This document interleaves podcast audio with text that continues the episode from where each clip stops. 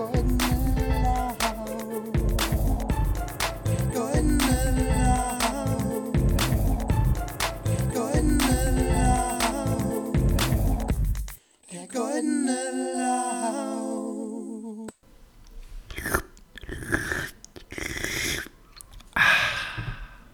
Du bist auch am Cocktail schlürfen, Lukas? Ich habe gerade versucht, so ein Strohhalm-Geräusch zu imitieren. Ich glaube, wir sollten das vielleicht auch noch so semi-professionell aufziehen, so unsere Special Sound Effect Company.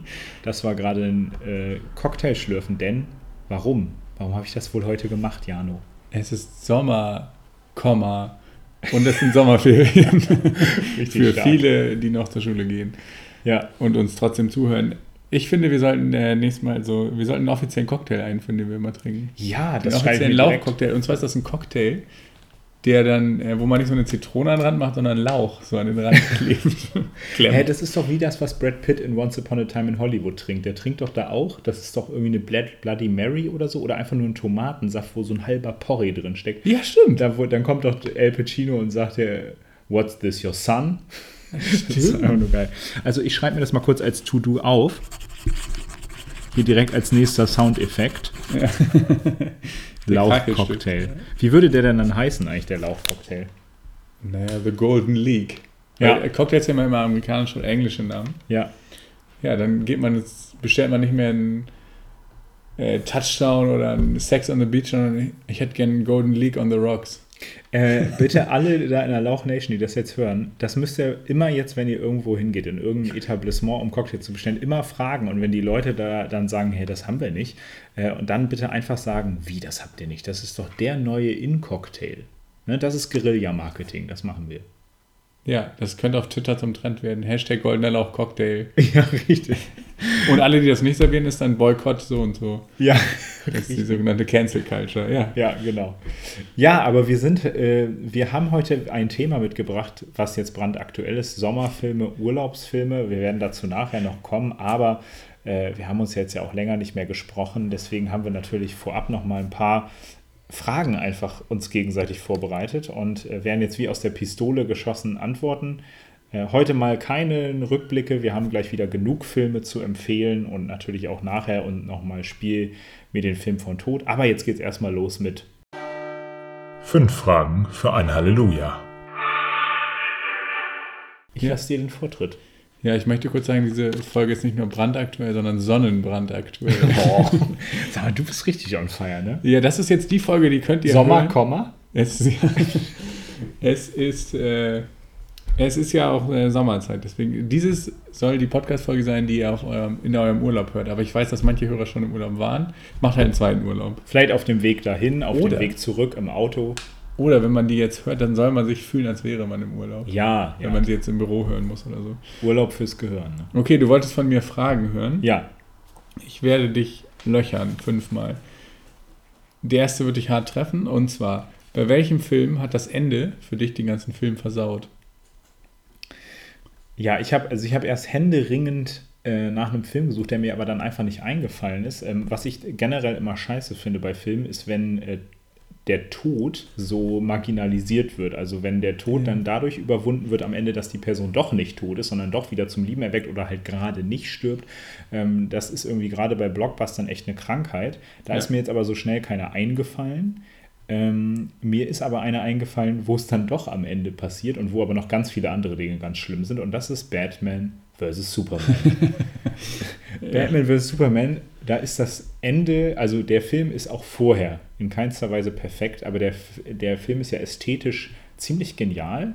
Ähm, und äh, wir haben beide so eine gewisse Liebe für Zack Snyder und seine Ästhetik. Ähm, und es ist auch so, dass er ganz interessante Ansätze bietet, dieser Film mit äh, ja, Hybris, äh, sind Superhelden die neuen Götter, aber die falschen Götter und so weiter.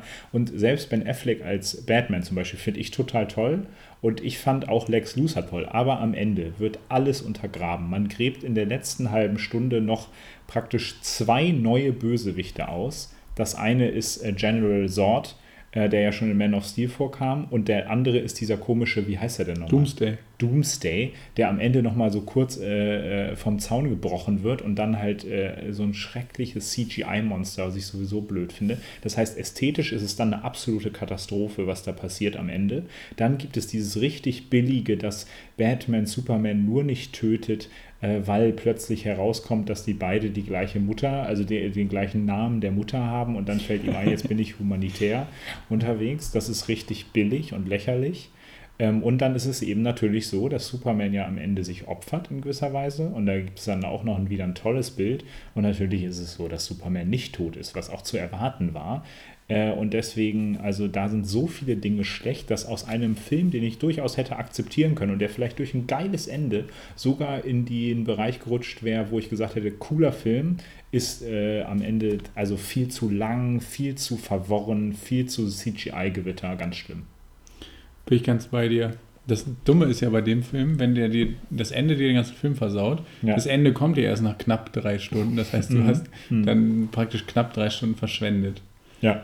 Ja, das ist, äh, das ist traurig. Also du hast ihn ja sogar noch ein zweites Mal geguckt ne, und hast es ja nochmal auch wieder geteilt, glaube ich, den Eindruck. Ne? Ja, ich hab, dachte halt, naja, irgendwie fand ich es geil und der hat irgendwie so viel Potenzial und wie du schon gesagt hast, der spricht so interessante Themen an. Die, die erste halbe Stunde ist gut, weil der spricht ja diese ganzen ja. Themen an, aber ja. dann äh, verliert er sich und hat vergessen, dass er die angesprochen hat und je länger der Film dauerte, desto schlimmer wurde er, finde ich. Ja, ja absolut. Das Ende ist halt so ein klassisches Ding, ach, doch nicht tot.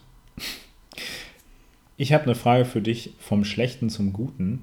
Was ist einer der besten oder vielleicht der beste Indie-Film der letzten Jahre? Also wo kein äh, A-List Hollywood-Star äh, auf dem Cover ist und so weiter.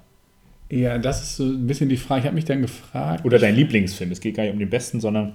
Ja, ich frage mich bei dieser Frage immer, was genau ist ein Indie-Film sozusagen? Ja, ja. Ist ein amerikanischer Film, auch wenn, der sozusagen, wenn das sozusagen eine kleine Produktion ist, aber man den Hauptdarsteller kennt, ist es dann ein Indie-Film. Ja, doch. Weil ganz oft ist es ja, ja, so, dass sie dann praktisch das ganze Halb oder Dreiviertel des Budgets für den Hauptdarsteller raushauen, ja, ja. damit sie praktisch damit werben können, um irgendwie gehört zu werden. Und was ist mit allen Filmen, die nicht aus Amerika kommen? Sind das dann Indie-Filme oder sind das halt einfach nicht französische Filme. Filme. Das würde ich sagen, muss man, das muss man immer unter, äh, unter dem äh, jeweiligen Land beurteilen. Das kann man nicht, können wir wahrscheinlich nur in England, Deutschland und in den USA ganz gut beurteilen. Ich würde sagen, zum Beispiel Peanut Butter Falcon ist zum Beispiel auf jeden Fall ein Indie-Film, auch wenn da Shia LaBeouf zwar die Hauptrolle spielt ja. und auch Dakota Johnson. Aber ähm, wie gesagt, ähm, ja, es reicht auch ein bisschen der Vibe. Also, es, ne, also. Dann habe ich mehrere, weil ich mir nicht sicher war. Der sehr, sehr aktuell habe ich Les Miserables, die Wütenden geguckt. Der mhm. französische Oscar-Beitrag ist halt ein französischer Film, deswegen keine Ahnung, ob es independent ist. Ja. Aber ich glaube, das ist sogar für einen französischen Film sehr independent. Ja, der Regisseur ist ein Dokumentarfilmer, also das klingt schon auch sehr nach Indie. Den fand ich überragend. Ja. Ähm, dann habe ich, ich habe auf dem wunderbaren Filmfest Osnabrück im letzten Jahr den palästinensischen Beitrag gesehen vom Gießen des Zitronenbaums. Ach ja, genau. Der auch beim Goldenen Lauch äh, in diesem Januar abgestaubt hat teilweise. Den fand ich ganz faszinierend. Und insgesamt mein liebster Independent-Film, da habe ich dann so an Les Miserables gedacht und dachte, naja, eigentlich findest du Hass oder wie er im Französischen heißt, La Haine oder mhm. so ähnlich. Äh, eigentlich finde ich den, den fand ich noch ein bisschen geiler. Ja. Und den finde ich einfach großartig. Es geht auch um äh, Vorstadt äh, kriminelle ja. Äh, ja. oder sozial problematische Vorstädte, äh, die Vor wie heißt das? ich vergesse immer wieder, wie die heißen. Banlieues. Banlieues, ja. Okay, äh, dann bist du wieder dran. Und zwar, welchen Film, der als Klassiker gilt, hast du noch nie geguckt, obwohl man ihn geguckt haben sollte, aber dich hat er bisher eigentlich nie interessiert? Bin ich ja, gespannt. Es gibt tatsächlich eine gewisse Liste an Filmen, die ich unbedingt mal gucken will, die aber total schwer teilweise sogar zu beschaffen sind. Ne? Also alles, was Akira Kurosawa-Filme zum Beispiel angeht, ist eine große Inspiration für die meisten Hollywood-Regisseure und äh, überall in den IMDb-Top-Filmen. Die kriegst du teilweise gar nicht oder die kosten dann gleich 40 Euro.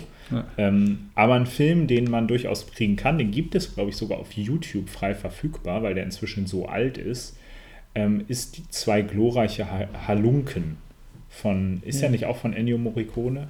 Äh, äh, nein, Musik. von äh, Sergio Leone ist er, ne? mit Clint Eastwood in der Hauptrolle. Da heißt ja The Good, The Bad and The Ugly auf, auf, ähm, auf Englisch, ist somit einer der berühmtesten Western-Filme und äh, ich glaube, der ist sogar aus dem Jahr, aus den 60ern oder so, ne? Wenn ich das richtig in Erinnerung habe. Also der ist relativ alt auch schon. Der ist von 66. 66, ja. Und ist tatsächlich von Sergio Leone. Ja, äh, ich habe ein ganz ambivalentes Verhältnis zum Western. Es gibt ein paar Western-Filme, die finde ich richtig toll. Ähm, ich bin aber generell kein ausgewiesener Freund des Genres. Also ich fand, gerade was die alten Western angeht, das ist jetzt zwar Schande auf mein Haupt, aber gerade zum Beispiel ein Film wie Spiel mir das Lied vorm Tod ist ein Film, der mich zwar beeindruckt hat, aber den ich eher langatmig und dann, ich sag's jetzt einfach, nervig fand über weite Strecken. Ähm, und das, also ich werde mit dem Western-Genre nur, es gibt ein paar Ausnahmen, die ich richtig, richtig geil finde, aber das ist nicht mein Genre, dazu fühle ich mich nicht zwingend hingezogen. Ähm, und dann kommt natürlich zu einem Film auch immer ein gewisses Alter. Also ich liebe auch total viele richtig alte Filme, aber es gibt einfach auch bestimmte Sehgewohnheiten, die man sich antrainiert hat, die dazu führen, dass so ein Film dann noch anstrengender werden kann. Ähm, und deswegen, ich werde ihn hoffentlich mal irgendwann gucken und eines Besseren belehrt, aber der kommt auf meiner Prioritätenliste weit hin. Okay, das ist interessant. Aber, aber ja, habe ich gar nicht dran gedacht. Aber stimmt, den kenne ich übrigens auch noch nicht. Also ja. ist auch noch, da habe ich auch noch einen blinden Fleck, was den Film angeht. Ja, vielleicht gucken wir mal irgendwann zusammen. irgendwann mal. Aber ich, ich schiebe mal meine dritte Frage vor. Und zwar äh, in äh, ehrenvoller Erinnerung an den äh, jüngst verstorbenen Filmmusiker Ennio Morricone, der mit Sergio Leone, dem Erfinder des modernen Westerns in gewisser Weise, oder dem ja, Meister des modernen Westerns vielleicht sehr oft zusammengearbeitet hat und auch mit Tarantino bei seinen Western zusammengearbeitet hat, äh, habe ich die Frage für dich. Ich weiß ja, dass du ein Fan des Genres bist. Was gefällt dir am besten am Western? Also warum magst du dieses Genre so sehr? Ja, das ist eine gute Frage. Aber eigentlich sind ja die Filme von denen sind ja die Spaghetti-Western. Ja. Das sind ja eigentlich interessanterweise die Filme, die finde ich zwar cool, auch wenn ich den, also die, die ich kenne, spielen mir das Lied vom Tod, finde ich zum Beispiel cool. Aber eigentlich stehe ich ja, finde ich eher diese modernen Western cool. Ja. Oder, äh, sowas wie äh, der mit dem Wolf tanzt. Ja. Oder richtig großartiger Western ist, finde ich, die Ermordung des Jesse James durch den Viking Robert Ford, was ein ja. knackiger kurzer Filmtitel Ja, das sind aber keine modernen Western. Ne? Nee, also in dem ja. Sinne, die spielen ja auch äh, im ach, also 18., ja. 16., äh, 17. Jahrhundert, glaube ich, eher so. Ne? Ach so, nee, 9, ja, stimmt, wenn man es so betrachtet. Ich, ach so, sozusagen okay. nur das Western-Genre. Du meinst modern. ja, ja, ja. Nicht in den 60ern, sondern. Aber du wolltest ja eigentlich wissen, warum ich die so cool finde. Und ich finde, ich liebe das an Western, dass die also ganz oft sind Western auch lange Filme, mhm. dass die aber so eine ruhige Erzählweise haben. Das geht, eigentlich sind das fast immer Figuren, die nicht so viel, die so ein bisschen ruhiger sind. Mhm. Äh, das ist immer so eine, die haben immer so eine gewisse Epik. Ja. epische Erzählungen sind das ganz oft bei Western, wo es dann um so große Themen eigentlich geht, wie Schuld und Verrat und eigentlich geht es aber auch immer darum, dass sich irgendwer gegenseitig ermorden will. Es geht immer nur um Mord und Rache auch. auch aber es ist immer so, so groß aufgeladen, finde ich. Ja. Es sind immer, dadurch sind es immer grandiose Bilder, mhm. weil das auch mhm. diese Wildwestlandschaft finde ich einfach faszinierend. Ich finde es auch total cool, dass das immer so, in so Western sind das immer so überlebensgroße Figuren. Also dieser Typ, Beispiel das Lied vom Tod zum Beispiel, die, die mehrere Typen da, sind ja so überlebensgroße Figuren, auch wenn die gar nicht reden. Der eine ja. hat ja noch nicht mal einen Namen, ist aber so die komplette Legende. Ist das äh, der Henry Fonda? Nee. Spielt er auch mit, ne? Doch, ich glaube, das ist der, ja, ja. Ähm, der hier Kevin Costner spielt, äh, der mit dem Wolf tanzt. Ja. Und so, das finde ich einfach großartig. Die sind immer auch so, ganz oft sind das so, so ein bisschen das, was ich bei der Pate auch so geil finde. So große, mächtige, hm. auch sind auch eigentlich immer männliche Figuren.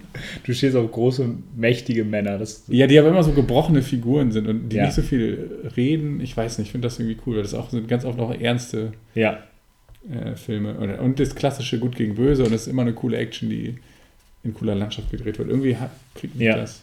So ja. epische Erzählungen. Ich fand auch die Winnetou, ich fand einfach Winnetou als Kind toll. Das, an sich das fand ich allerdings auch. Ja. Ich weiß auch gar nicht, warum ich dann da nicht so die Liebe fürs Genre entwickeln konnte wie du, aber ja. Ja, das ist auch so diese klassische Gut gegen Böse Erzählung, ja. die es im Western auch gibt. Ja, Karl-May-Festspiele fand ich legendär früher. Ja, stimmt. Ich war da ständig. Meine Oma ja. kommt ja da aus der Nähe, deswegen, ja. Ja, Das äh, fand ich als Kind auch richtig geil. Ja. Weiß ich nicht. Okay, dann bist du jetzt wieder dran. Wenn du selber einen Film drehen könntest, hm.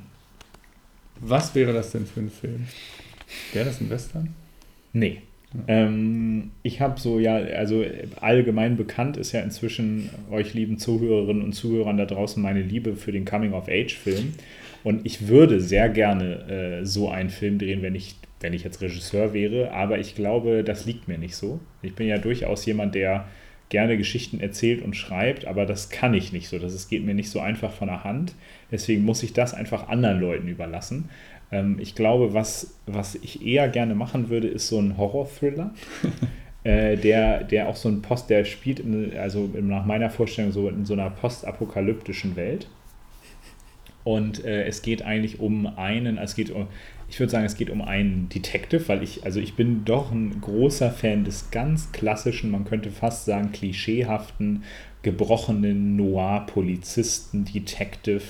Also das sind schon äh, immer die Filme, die, ich, die mich immer ansprechen. Also so klassisch ähm, jetzt im moderneren eher so bei Shutter Island, ne?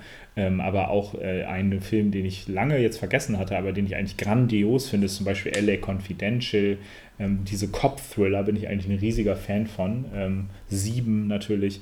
Und das würde ich gerne machen, aber es soll halt ein paar Horrorelemente haben und gerne auch ein bisschen Postapokalypse, also vielleicht auch ein bisschen Science Fiction, obwohl das ist, scheint mir auch schon zu krass, aber das wäre meine Idee.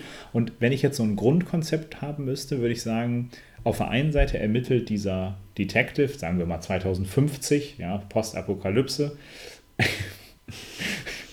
Scheint okay. ja realistisch zu sein, also von daher, ähm, genau. Und dann äh, gibt es so eine, auf der anderen Seite so eine Gruppe von Kindern, die so besondere Vermächtnisse entdecken und so besondere Fähigkeiten haben.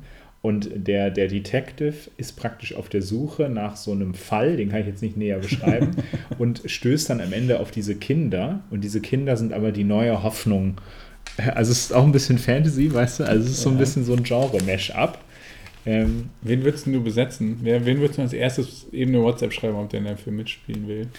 Welchen Schauspieler oder Schauspielerin? Also den, den Cop, ah, den ich will, also irgendwo muss Ryan Gosling mitspielen und äh, ich äh, bin ein, ich liebe ja absolut Jake Gyllenhaal, der muss auch rein und Jonah Hill. Ich möchte auch Jonah Hill in so einem Film unterbringen. Äh, Jonah irgendwie. Hill in einem Horror-Thriller, das haben ja, wir noch nicht gesehen. Eben, genau. Also man hat ihn schon in Dramen gesehen, aber so in dem Genre, ich glaube nur, es gibt diesen A True Story oder so. Ja. Den habe ich nie gesehen, aber das ist, glaube ich, auch eher nur so ein Drama, genau. Ja, Jonah Hill äh, schreibe ich nachher noch. Okay. Die Antwort ist meist noch relativ schnell. Ja, ja, genau. Ja. Ja, der ist nur online, ich sag ja. dir das. Ja, äh, okay. Ich habe eine ähnlich gelagerte Frage für dich. Also mhm. du, es, das Projekt steht schon und du bist jetzt also. so ein bisschen der äh, Executive Producer. Ähm, es gibt ja einen ganz berühmten Film. der heißt Der Nicer Dicer, der Häcksler aus der Hölle. Den haben ja. wir hier mal gepitcht äh, in einer unserer ersten du. Folgen. Genau, also Nicer Dicer äh, ja, auf eine Frage von dir, welches Gerät oder welches Ding irgendwie einen guten Horrorfilm ausmacht. Äh, das ist jetzt keine Produktplatzierung für Nicer Dicer, noch mal kurz. Äh, und Nicer Dicer war ja ein Hit, der klar. Film. Und jetzt kommt natürlich das Sequel, das war ja klar. Der heißt Nicer Dicer 2 und ich hatte, ich hatte ein paar Filmvorsch äh, ein paar Untertitelvorschläge, weil wir in den letzten Folgen auch immer diese unnötigen Untertitel haben. Ja. Und ein Sequel braucht immer einen unnötigen ja. Untertitel. Äh, zum einen hätten der Häcksler aus der Hölle kehrt häckselt zurück. Ja. man machen könnte, ist nicht so geil. Deswegen habe ich mir überlegt, der Nicer Dicer 2 Doppelchopper.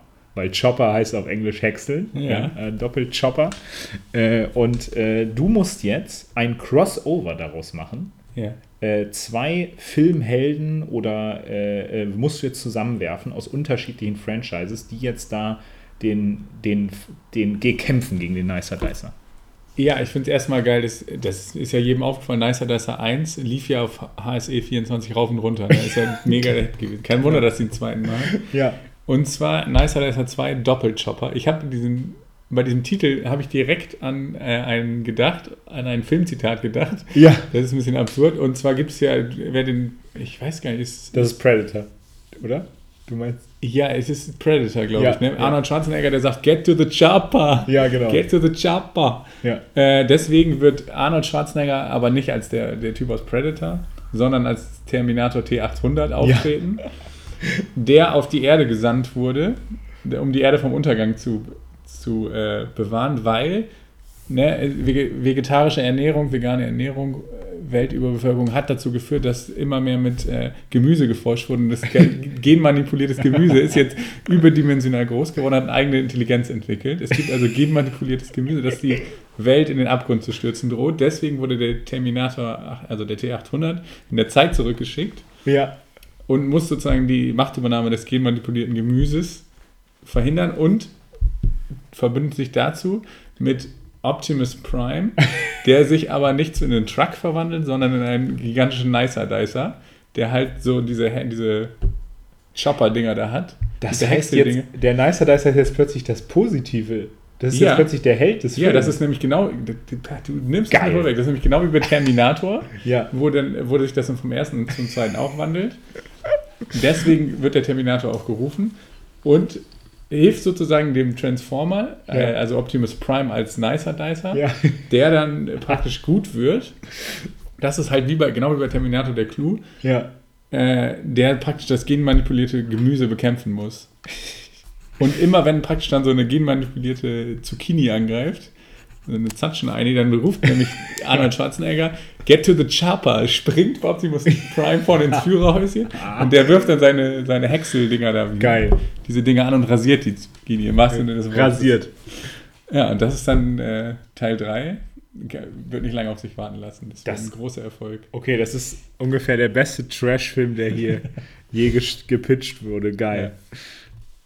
Ja, ja ich okay. denke, wir schreiben Arnie dann gleich auch nochmal. Okay. Aber der hat ja nur, der hat ja nur Threema. Ne? Dem können wir nur bei Threema Ach schreiben. so, ja, das ist auch so. Ja. Seit der Gouverneur ist es ja auch nicht mehr so ja. nahbar. ähm, ganz andere Frage. Und ja. zwar, erst ein bisschen seichter. Pixar hat, wir haben ja beide letztens äh, Onward geguckt und ja. uns darüber unterhalten. Und du hast mir letztens noch was geschrieben, deswegen kam ich drauf, weil du einen Gag in Onward so lustig fandest. Was ist denn dein Lieblings-Pixar-Film? Ähm, ja, also ein Film, den ich schon mehrmals geguckt habe und einfach überragend finde, äh, aber jetzt sehr lange nicht mehr geguckt habe, ist Ratatouille. Für den möchte ich einfach nur mal eine Lanze brechen. Der ist einfach richtig süß und äh, ja, den habe ich irgendwie mal auf dem, ich glaube, ich habe den sogar das erste Mal im Flugzeug geguckt. Das war aber einfach toll. Also ich habe den gerne noch ein zweites Mal geguckt und äh, aber besser noch finde ich, alles steht Kopf. Also okay. Also das ist, glaube ich, auch so der, ja, der, der ist gar nicht so lustig und so herzerwärmend wie andere Pixar-Filme. Ja. Ähm, hat aber einfach auch für mich als Erwachsene, als erwachsenen äh, Mann durchaus noch, noch einen doppelten Boden zu bieten. Äh, und das finde ich richtig toll. Ich finde die Animation da auch richtig gut. Und die Message am Ende finde ich so geil, dass ich deswegen den vielleicht noch ein bisschen lieber als Ratatouille mag. Also Ratatouille hat auch eine ganz tolle Message, aber das hat mich an Alles steht Kopf schon sehr beeindruckt, äh, dass man da so, ja, Pixar gehört ja inzwischen zu Disney Animation ja. und dass man in so einem Disney-Film am Ende dann auch eine sehr ambivalente und vielleicht auch ein bisschen tragisch schöne Message stehen lassen kann, fand ich sehr toll und sehr beeindruckend. Äh, und deswegen würde ich alles steht Kopf nehmen. Ja. Das finde ich gut. Das wirst du wahrscheinlich auch nehmen, ne? Aber das werden wir nicht erfahren. Äh, ich müsste darüber nachdenken. Wenn man mir diese Frage stellt, kann Vielleicht ich darauf stellt antworten. man dir die ja mal. Ja. Okay, ich habe eine letzte noch für dich. Nee, vorletzte, ne? Ja. Ich sitze auf gepackten Kisten. Ja. Man kann es nicht anders sagen. Ich ziehe um. Äh, der Goldene Lauch hat mir es finanziert. Ich kann jetzt in ein riesiges Sieben-Zimmer-Loft umziehen. Deswegen äh, packe ich jetzt meine Kartons, Bananenkartons am Start. Ich brauche ein Umzugsteam, das mir bei meinem Umzug hilft. Aus welchen Filmcharakteren stelle ich das denn am besten zusammen? Ja, da hab, ich habe ein Team für dich, glaube ich. Und wie du weißt, du hast ja auch, das ist ja nicht dein erster Umzug. Man, es sind viele Sachen zu beachten ja, bei einem Umzug. Ja. Und das Wichtigste ist ja erstmal, wer schon mal alles beim Umzug war, weiß, ganz schlimm ist es, wenn man beim Umzug helfen muss und der ist schlecht organisiert. Ja. Das ist schon immer ganz schlecht. Deswegen habe ich äh, jemanden engagiert, der deinen Umzug top organisiert. Der ist nämlich jemand, der es nicht kann, wenn Sachen nicht organisiert sind. Das war Sheldon Cooper. Wird deinen Umzug erstmal planen, das ist top. Geil. Dann ist alles, also das, jede Kiste ist perfekt beschriftet und alles ist zeitgenau geplant. Ja. Dann ist natürlich klar, es richtig scheiße beim Umzug ist auch, wenn du mit einem kleinen Fiat Panda alles transportieren musst und 20 Meilen herfahren musst. Also habe ich jemanden reaktiviert, nachdem er bei Nicer Dicer 2 Doppelchopper mitgespielt hat, wird Optimus Prime, weil er halt eigentlich so, so ein äh, LKW-Führerhaus ist. Ja. Äh, und zwar hinten dran nimmt er dann den, dieses Gerät, diesen Lastwagen von Furiosa aus Mad Max Fury Road. ne, die beiden werden zusammen deine Möbel transportieren. Da wird nicht viel gefahren werden müssen eigentlich. Und ja. du weißt, die machen auch keine Gefangenen, deswegen kommst du gut durch den Verkehr. Ja. Dann natürlich richtig wichtig, wer trägt die ganze Scheiße? Und es gibt ja verschiedenste Sachen, die du transportieren musst. Große, kleine, richtige, sperrige oder halt so ganz viel Kleinscheiß. Deswegen habe ich ein Team, was ein bisschen verschieden ist, divers. Und zwar Caesar aus Planet der Affen. Der, der muss gar nicht unbedingt durchs Treppenhaus, der kann auch von außen Sachen anreichen, annehmen. Der kann halt klettern, ist mega praktisch eventuell. Ja. Ist aber halt kleiner als ein Mensch, deswegen braucht man noch einen Mensch, der richtig stark ist. Deswegen Captain America. Ja. Der kann auch auf seinem scheiß Schild irgendwie auf Fenster mal springen zur Not. Äh, was heißt Scheißschild? Das ist mega das geile Schild. Ja. Natürlich. Dann für so Tiere oder so, falls du große Tiere hast, Pipi Langstrumpf. Die Ja. kann auch Pferde heben. Deswegen natürlich kann die auch schwere Möbel heben. So, ist richtig bitter. Das, da habe ich nämlich dran gedacht, weil ich dachte, naja, Caesar, Captain America, Furiosa, das sind alles so richtig ernsthafte Figuren. Das, so ein Umzug, ich finde es geil, wenn man da hilft und das ist immer so eine geile Atmosphäre. Ja. Eigentlich ist es ja toll, wenn man tausend Leute trifft und mit denen quatschen kann und dabei Ja. Möbel schleppen muss. Ja. Deswegen dachte ich, lockert man das ein bisschen auf und holt Pipi Langstrumpf rein, die ist ja auch für Späße zu haben. Und jemand, der auch immer so auf Grillen steht Ja. und so dieses ganze Family Values irgendwie so hochhält, ist natürlich Vin Diesel, Ja. alias Dominic Toretto. Das ist natürlich klar. Und der ist natürlich auch Der kann komplettes alles. Muskelpaket. Der hat auch schon, Er äh, grillt dir ein. der hat ja auch schon, der überlebt ja auch Autounfälle mit 180 km/h und Kratzer und so. Der ist also auch sehr stabil. Ja, Ja. Trägt ja auch immer ein Unterhemd, das heißt, es ist perfekt gekleidet. So, dann ist natürlich klar, das muss natürlich, dann steht die Scheiße bei dir rum, um ein bisschen die Deko schon mal aufzubauen, so Ja. Zeugs an die Wand zu bauen und ein bisschen die Inneneinrichtung zu machen. Arthur Weihnachtsmann. Oh. Der hat die Liebe fürs Detail. Der hat das gelernt, praktisch beruflich, Ja. wenn man so will. Ja. ja. der ist für die Inneneinrichtung schon mal zuständig, muss sich gar nicht drum kümmern. Legendär. Dann ist natürlich wichtig, und das ist lustig, dass du da hast gerade das schon von gesprochen. Wichtig ist ja, man kriegt richtig Hunger beim Umzug. Ja. Also ist jemand für die Verpflegung. Ratatouille. Ja. Wird natürlich für das Essen sorgen. Heißt er doch. Ach so, ja, genau. Ja. Remy, die Ratte aus Ratatouille. Entschuldigung, stimmt. Ja. Äh, und natürlich für die Technik, dass schon mal die Technik aufgebaut ist und Internet läuft. Natürlich, wer ist der größte Techniker überhaupt? Dr. Dr. Emmett Brown aus Hill Valley, aus Zurück in die Zukunft. Der ist für die Technik zuständig. ja. Und ich denke mal, damit sollte das innerhalb von einem Tag gewuppt werden. Dein okay, gut. Äh, dann, Ich kann dir die Liste mit den Nummern geben. dann musst du auch jetzt gar nicht mehr helfen. Dann entbinde ich dich jetzt offiziell von deiner Hilfspflicht. Okay, dann äh, habe ich ja okay. das perfekte Team. Du stehst Okay. ja dann ja nur wie Falschgeld daneben praktisch. Als Dino. Ja, ich würde gerne aber zugucken. Ja, okay, das ist in Ordnung. Ja, Okay, ich habe eine letzte Frage für. Ah, nee, du bist dran. ja genau. Sorry. Welcher Film hat dich denn richtig wütend gemacht mal? Und warum? Mm. Oh, das ist deine, deine letzte Frage, kann das sein? Ja, das ist die fünfte Frage, die ich dir jetzt gerade stelle. Ja. Ich habe da einen Film, der, ähm, den ich, in, wo ich inzwischen nicht mehr wütend bin. Äh, das, das, äh, das kann ich jetzt mal kurz sagen. Also es gibt viele Filme, da war ich wütend, weil ich die Lebenszeit äh, versch für verschwendet angesehen habe natürlich, aber da war ich dann nicht so richtig. Da dachte ich so eher so. aha. Ähm, aber wütend war ich ursprünglich bei dem Film Only God Forgives. da habe ich auch vielleicht schon hier und da mal drüber gesprochen, dass ich da auch so einen kleinen, äh, so einen kleinen Wutanfall am Ende hatte. Ähm, aber eigentlich, nein, ich, ich muss es kurz revidieren, weil den Film liebe ich inzwischen. Wer ist dein Daddy? Habe ich in der Sneak Preview gesehen, ist mit Owen Wilson unter anderem und da spielt hier, wie heißt nochmal dieser Football, Football-Held? Terry Bradshaw spielt damit Ach zum so. Beispiel. Und ähm, ach, einige, auch, auch Schauspieler, die man gut kennt. Und dieser Film ist einfach, du siehst es Owen Wilson auch im Gesicht an. Dieser Film hat ihn wahrscheinlich selber emotional so, so viel bewegt, wie irgendwie ein Pickel, den er ausgedrückt hat oder so. Also er ist wirklich, das ist, also du hast das gesehen an den Leuten, dass die keinen Bock hatten, damit, da mitzuspielen. Das war einfach nur ein kurzer Cash-Grab. ähm, den, so, so, so einen Film gucken irgendwie genug Leute, dass er sein Budget rausholt. Und der war so schlecht und nervig und überhaupt nicht lustig. Soll ja eine Komödie sein. Es geht eben darum, äh, es geht darum, oh witzig, die Mutter von zwei sehr ungleichen Zwillingen, äh, nee, zwei sehr ungleichen Brüdern war ja eine sehr promiskuitive Frau, die ganz, ganz viele Männer hatte. Ähm, und sie wollen jetzt herausfinden, wer ihr Vater ist, weil sie hat ihm immer vorgelogen, wer der Vater ist. Ja.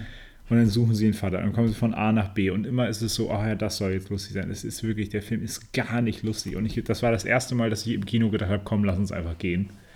Äh, ich bin da nicht gegangen, weil dann meine Begleitung meinte, komm, die 5 Euro haben wir bezahlt. Aber gut, ich hatte dann was für einen Kackbraun durch. Das ist ja auch nicht schlecht, ne? Stimmt, der hat auch gewonnen, oder nicht? Der hat mehrere Sachen gewonnen, ja. ja. Ich weiß nicht, ob er jetzt schlechtester Film geworden ist. Da gab es ja immer auch mal noch ein paar Filme, die mich mehr aufgeregt haben, aber. Müsste man ins Archiv mal gehen, ja. Da war ich am Ende schon sehr wütend. Zumindest habe ich vorher Trailer gesehen, das war ganz nett. Für 5 Euro. Da war ich auch, ich weiß, dass ich so sauer war, dass ich direkt, als der Abspann, das mache ich eigentlich sonst gar nicht, aber als der Abspann losging, bin ich sofort aufgestanden und gegangen. Ja, warum auch? Ja. Okay, letzte Frage an dich. Wir kommen jetzt gleich zu Sommer- und Urlaubsfilmen. Dann noch einmal vorher einfach die Frage, was ist der Film, der für dich am wenigsten dieses Thema verkörpert? Also was ist gar kein Sommerfilm? Ja, da habe ich drüber nachgedacht und also wenn ich jetzt drüber nachdenke auch, da denkt man als erstes, ja, Sommer, Sonne, Sonnenschein. Das ja. Gegenteil ist irgendein Film, der irgendwie im Winter spielt, wo es die ganze Zeit schneit. Da gibt es mega viele. Äh, was heißt mega viele? Es gibt einige. Aber ich habe auch gedacht, so, man verbindet ganz oft mit so Sommerfilmen auch so diese Stimmung. Ne? Also irgendwie so ein Ferien-Urlaubsgefühl. Mhm. Äh, kommen wir ja gleich auch noch zu. Und dann habe ich gedacht, welcher Film verkörpert das überhaupt nicht? Und also verbindet sozusagen dieses Kalte mit diesem ja. unbehaglichen Unurlaubsfeeling. Prisoners. Der spielt, oh, ich weiß nicht, ob es Thanksgiving, ich glaube, spielt es Thanksgiving. Ja. Was ja irgendwie Ende November, glaube ich, ja, in äh, ja. Amerika ist.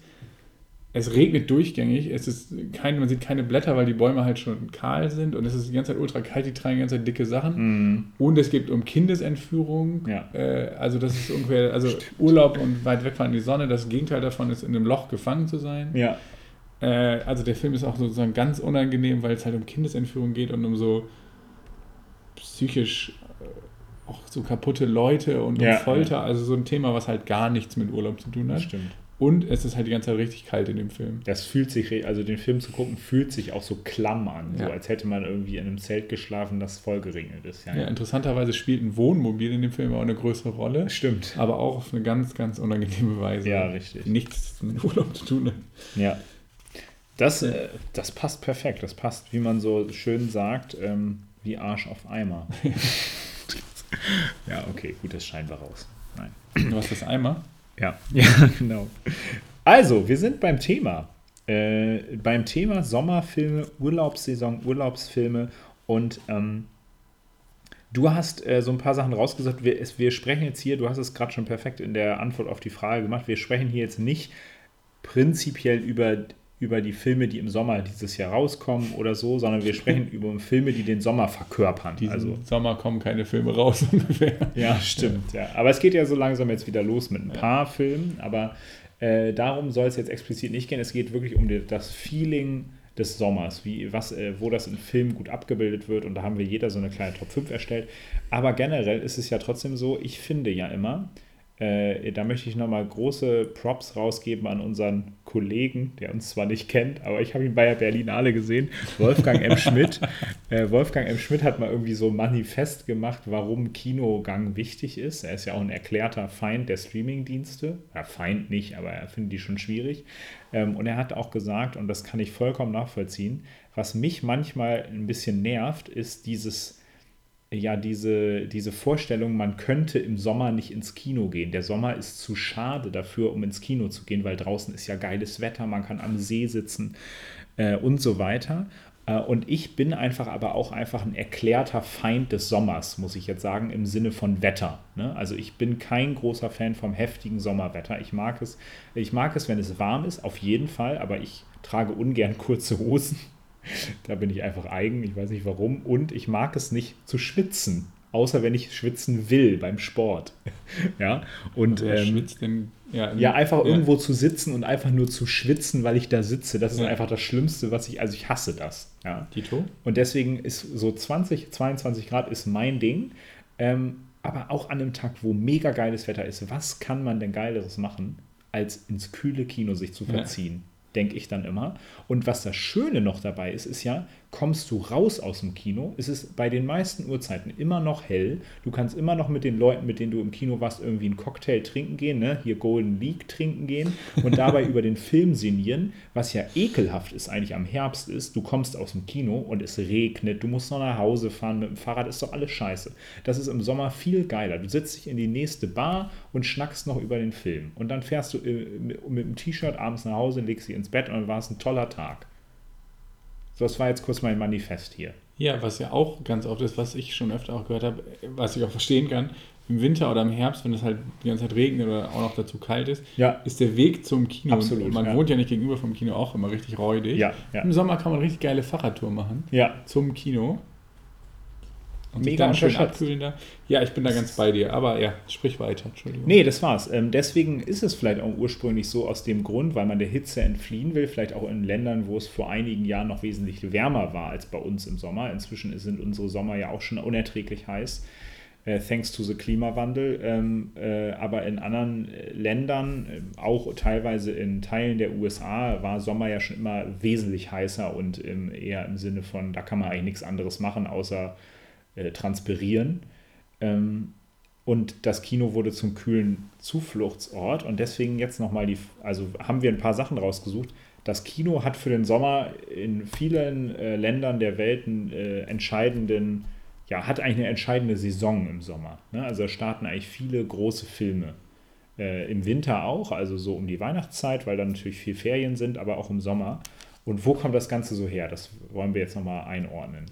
Ja, interessant ist es ja in Amerika vor allem, was ja immer noch der größte Kinomarkt ist und für Deutschland auch immer noch sozusagen, sozusagen ein sehr wesentlicher Kinomarkt oder ja. der wesentlichste Kinomarkt, weil viele, alle Filme, die in Amerika erfolgreich sind, auch hier laufen. Ja. Und äh, naja, ich meine, kulturell ist Deutschland sehr an Amerika angelehnt immer noch. Und in Amerika gibt es zwei große Kinosaisons. Und zwar die Sommersaison und natürlich die, die äh, Feiertagssaison. Also die ganzen Feiertage sind natürlich wichtig, weil die Leute da Zeit haben. Ja. Die arbeiten müssen, aber dann natürlich Weihnachten, Feiertagssaison. Ja, und Thanksgiving ist halt auch ein Monat vorher. Also ja, also die, ja. die Holiday Season sozusagen ja. am Ende des Jahres. Ja. Und die Sommersaison. In Amerika ist es natürlich auch so, die Ferien, die Sommerferien sind viel länger, ja. als hier in Deutschland Sommerferien sind. Das heißt aber deswegen haben die Leute auch viel mehr Zeit. Und Klar. früher war es natürlich auch so, dass die Zielgruppe noch nicht so divers war in Amerika, dass die vor allem mhm. männlich und dann auch irgendwann wurde sozusagen jung und männlich, also Jugendliche ja. wurden dann irgendwann ja auch vermehrt angesprochen. Und diese Zielgruppe hat natürlich im Sommer sehr viel Zeit gehabt und sehr viel Geld mhm. in Amerika. Mhm. Und deswegen war diese Saison irgendwann, gibt es, deswegen gibt es auch immer noch große Sommerblockbuster. Es gibt jeden Sommer bis auf diesen. So ab Mitte Mai kann man sagen. So ab Mitte los, Mai ja. gibt es immer wieder so, werden so die Filme, die große Blockbuster sind, die großen Studiofilme, wo Studios viel Geld reingepumpt haben, die kommen ganz oft im Sommer raus. Mittlerweile ist es auch so ein bisschen so, dass im April auch schon viele davon mhm. rauskommen. Ja. Äh, zum Beispiel liefen die beiden Avengers-Filme, die beiden letzten auch schon früher, schon im Frühjahr, sag ich mal, April kamen die, glaube ich, beide Ende schon raus. April, aber, ja. Aber mhm. das hat auch, glaube ich, damit zu tun, dass die anderen aus dem Weg gehen wollten und so weiter. Ja. Aber es gibt sozusagen immer große Filme im Sommer. Dieses Jahr wäre das auch so gewesen. Tenet wäre jetzt mitten im Sommer gestartet. Wonder Woman hm. wäre auch schon gestartet. Ja. Jetzt wurde natürlich alles verschoben, aber das wären praktisch die Sommerblockbuster ja. dieses Jahr. Ja. Und das kommt so ein bisschen daher. Erstmal ist natürlich die Frage, ich habe jetzt schon fünfmal gesagt, das Wort Blockbuster. Ja. Das benutzt man, also das benutzt man, wir beide benutzen das wahrscheinlich inflationär. Ja. Aber das benutzt man einfach so und meint damit halt einen großen äh, Film, der viel Geld einspielt, also erfolgreiche Kinoproduktion. Mhm. Das Wort Blockbuster, das fand ich ganz interessant. Versuche jetzt mal ein bisschen runterzubrechen, wo das so sprachwissenschaftlich oder etymologisch herkommt. Ähm, die deutsche Entsprechung dafür wäre, ich habe mal einfach im äh, Wörterbuch nachgeguckt, sind Publikumsrenner, Straßenfeger, Knüller, das sind Sachen, die sagen keiner mehr, Kassenschlager, ist noch so das eheste. Kassenschlager. Ja. Also Filme, die viele Besucher anziehen, sozusagen. Ja. Äh, das sind auch, äh, heutzutage wird auch ganz oft davon gesprochen, dass das diese Tentpole-Filme sind. praktisch Filme, die Studios, also Tentpole ist Zeltstange auf Deutsch, ah, ja, ja. Äh, die Studios rausbringen, wo die richtig viel Geld reinpumpen, die aber sozusagen sichere Erfolge sind, mhm. die dafür sorgen, wie Zeltstangen, dass wenn andere kleinere ja. Filme in Verluste einspielen, diese Verluste wieder aufzufangen. Ah, ja, deswegen ist es halt, deswegen pumpen die auch so viel ins Marketing, weil wenn so ein Tentpole-Film ins Minus geht oder ein richtiger Flop ist, mhm. dann ist es richtig bitter, weil dann stürzt praktisch das ganze Zelt ein. Ja. Äh, das Gegenteil von einem Blockbuster ist übrigens dann eine Box Office Bomb, so ja. ist in Amerika genannt. Ja.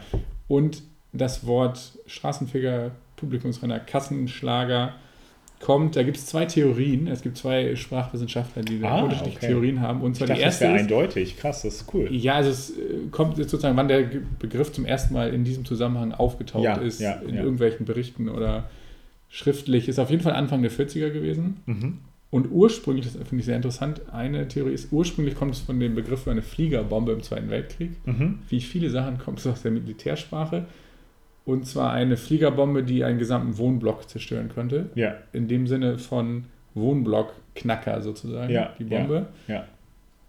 Und wenn man das sozusagen bildlich, dann wurde es irgendwann äh, im Oxford English Dictionary von 1942 wurde es dann zum ersten, taucht die erste Verwendung dafür auf, dass es bildlich benutzt wurde, diese, mhm. dieser Begriff der Fliegerbombe für Filme, die so viel Publikum anlocken, dass sich entweder Warteschlangen um diese Häuserblocks bilden. Ja, In Amerika ja. sind das ja immer so Blocks. Und damit äh, sozusagen diese Häuser blockieren. Oder, es wurde auch bildlich verwendet, dass die Filme so erfolgreich sind, dass keine anderen Filme mehr in den Kinos gezeigt wurden und sie die Kinos blockieren sozusagen. Ah, ja, ja. Sozusagen auch in dem Sinne blockt. Ah, die andere Theorie ist. Die kannte ich nicht. Das erste habe ich schon gehört, aber das kannte ich noch nicht. Genau, ja. also das ist sozusagen die hm. einfach so eine metaphorische Verwendung von diesem ja. Begriff. Und es gibt noch die Theorie, dass Filme äh, in den 30er und 40er Jahren, also früher war es die Praxis, dass die Produktionsunternehmen Filme so als en bloc, also als ganzen Block verkauft haben und mit ganz genauen Spielzeiten, wann welcher mhm. Film gespielt wurde. Also ein ganzer Block an, keine Ahnung, sagen wir, Paramount gibt die fünf Filme an die Kinos. Ja. Und sagt dann, dann müssen die gespielt werden. Ja. Das ist heute teilweise auch noch so, wenn ich das mhm. richtig mhm. weiß. Und wenn ein Film dann aber richtig erfolgreich war, also völlig überraschend durch die Decke gegangen ist, wurde der sozusagen länger gespielt ah, yeah. und hat dann diesen Block aufgebrochen und war dann ein Blockbuster ah, okay. gebastelt. Ja, das ergibt Blog. auch Sinn irgendwie. das sind so die Theorien. Der, man, in den Dictionaries. Man spricht ja, also was immer so kursiert, ist ja die Erfindung des Sommer-Blockbusters ist Steven Spielberg zu verdanken ja. mit seiner Romanverfilmung Der Weiße Hai. Genau, die Pioniere dieses Sommer-Blockbusters ja. oder die Tatsache, dass es diese Sommersaison gibt und dass man von Sommer-Blockbustern spricht, die beruht auf der Weiße Hai, weil das der Weiße Hai war, interessanterweise hat Steven Spielberg dachte, das ist ein Flop und wollte sich da schon rausmogeln aus diesem Projekt und so. Ja. Der Weiße Hai war aber ein Film, der im Sommer rauskam und komplett durch die Decke gegangen ist und die, Kinos blockiert hat über Monate. Weil genau, da gibt es geniale war. Bilder, das müsst ihr einfach mal googeln, ja. äh, dass da, wo auch auf, auf diesen riesigen Anzeigetafeln, ja. die es ja bei den wenigsten Kinos noch gibt, wo dann vorne Jaws, das ist ja einfach der englische Titel, äh, draufsteht und die Leute Schlange stehen. Der kam übrigens am 20.06.75 raus. So alt ist er schon. Ähm, oh. Und in Deutschland äh, kam er im Jahr darauf erst raus. Aber genau, also genau in der Sommersaison 20.06. Genau. Ja. Und der Film, der das Ganze dann manifestiert hat mit diesem Sommerblockbuster, war zwei Jahre später. Den genauen Tag. 25.05.1977. Genau, der war nämlich der allererste Star Wars-Film, der ja, ja der komplette Welterfolg war und ne, was ja auch alle. damals George Lucas ja. nicht für möglich gehalten hat, interessanterweise. Ne? Also genau. genau, das, also das muss man dazu sagen. Vor der Weiße Hai war teilweise die Sommerfilmsaison eher sowas, wo man Dinge abgeladen hat, die jetzt nicht zwangsläufig mega erfolgreich wurden. Ja, Wo man das, also, was nicht vielversprechend war, einfach mal so ja. gedroppt hat, um es geräuschlos zu entsorgen sozusagen. Ja, genau. Die genau. beiden haben dafür gesorgt. Und ich habe da noch eine kleine Statistik, eine mhm. vorbereitet. Und zwar sind das die erfolgreichsten Sommerblockbuster aller Zeiten. Die, also die in, weltweit. Ich habe jetzt nach Einspiel gesucht, ja, weil ja. in fast allen anderen Ländern, bis auf Deutschland, wird äh, nach Einspiel sortiert und in ja, Deutschland nach Besucherzahlen. Star Wars ist der erfolgreichste Film, der, also vom Einspiel her. Der erste? In, ja, Episode 4. Mhm. Äh, in den Monaten Mai bis August. Hat Mai der, bis August, ja. In, in, ist eine inflationsbereinigte Liste, ist von 2019. Mhm. Aktuell habe ich es nicht gefunden, aber sollte ungefähr hinkommen. Hat der 1,95 Milliarden eingespielt. Von Mai bis August, der erste Star Wars. Mhm. Kam natürlich auch schon im Mai raus. Jaws, also der weiße Hai, 1,24 Milliarden, ist schon eine Ecke weniger. Ist er auf Platz 2? Ja, ist auf Platz 2. Und ich, ich, willst du die raten, die weitere Top 10? Ich habe mal die 10 erfolgreichsten Sommer. Ich äh, rate die jetzt nicht gerankt, aber ich würde ein paar versuchen. Ja. ja. Das ist ein äh, ganz also, klarer Trend zu erkennen, finde ich. Also, bei diesen Filmen. heißt das, die sind alle relativ frisch? Nee, aber es ist eine Sache, die so ein bisschen mir aufgefallen ist. Was glaubst du, was ist noch dabei? So klassische Sommerblockbuster. Ich würde sagen, da ist aber schon Avengers Endgame drin. Nee. Der ist auch im April schon rausgekommen. Ah ja, okay. Da ist, ein, ist dann Fast and the Furious drin? Nee. Also sind die alle das ist inflationsbereinigt. Sind die alle sehr alt? Nicht alle, aber es ist viel. Jurassic Park? Jurassic Park ist dabei. Ja. Ähm, ist da ein Pixar-Film dabei? Äh, ein Superheldenfilm noch? Ein Harry Potter-Film? Weil da kamen ja auch ein paar im Juni raus, ne? Also, ja. ähm, ha. Back to the Future? Mhm. Das sind fast alle, du, du meinst, der Trend ist, das ein Steven Spielberg-Film? Steven Spielberg ist, könnte man e sagen, ist der König der Sommer-Blockbusters. E.T. ist der dritte erfolgreichste. E.T. ist dabei. Also das äh, ist inflationsbereinigt, ne? deswegen ja, E.T., Fast and dann Jurassic Park, wo ist der? Platz 8. Mhm. Ähm, was hatte der noch? Äh, sind da Indiana Jones-Filme dabei? Einer. Der erste? Ja. Okay, wo ist der? Auf dem zehnten Platz. Okay. Äh, da ist noch einer von Spielberg bei? Mm, nee. Das sind drei Steven Spielberg-Filme dabei. Sind da noch andere Star Wars-Filme dabei? Ja. ja. Auf jeden Fall. Also die anderen beiden alten, ja. ja. Episode 5 und 6 sind auch dabei. Dann haben wir ja schon fast alle. Ja, ist noch ein, ja. Einer fehlt noch? Nee, es fehlen noch drei. Willst du noch weiter ran oder soll ich mal die Liste? Ja, mach mal die anderen. Also, Star Wars Episode 4 ist der erfolgreichste Sommerblockbuster aller Zeiten, hat fast 2 Milliarden eingespielt ja. weltweit. Der Weiße Hai 1,2 Milliarden. E.T. 1,1 Milliarden. Krass. Ja. Star Wars Das Imperium schlägt zurück, Platz 4. Star Wars Die Rückkehr der Jedi-Ritter, Platz 5. Ja. Ganz bisschen weniger erfolgreich. Platz 6, Der König der Löwen, ah, der Zeichentrickfilm mm, mm. von 1994. Dann Episode 1 von Star Wars, Die dunkle Bedrohung. Ah, 1999, ja. Dann Jurassic Park, der allererste. Dann der aktuellste Film mit weitem Abstand, Jurassic World. Ah, ja, war ein richtiger so Sommerblockbuster. Ja, ja. Ja. Und dann Indiana Jones, Einzieger des verlorenen Schatzes. Ja, das äh, ist tatsächlich. Wenn man das jetzt überlegt. Jurassic World ist, wenn man so will, ja auch ein, ist ja ein Sequel in gewisser Weise von Jurassic Park. Das ja. heißt, also Steven Spielberg hat ja bei mehr als der Hälfte aller Filme da seine Finger mit drin. Ja, und das sind die klassischen Sommer-Blockbuster teilweise. Ja. Also Star Wars. Das sind alles gute Filme, muss man ja. sagen. Also Jurassic World vielleicht noch der schwächste, aber auch der ist nicht schlecht.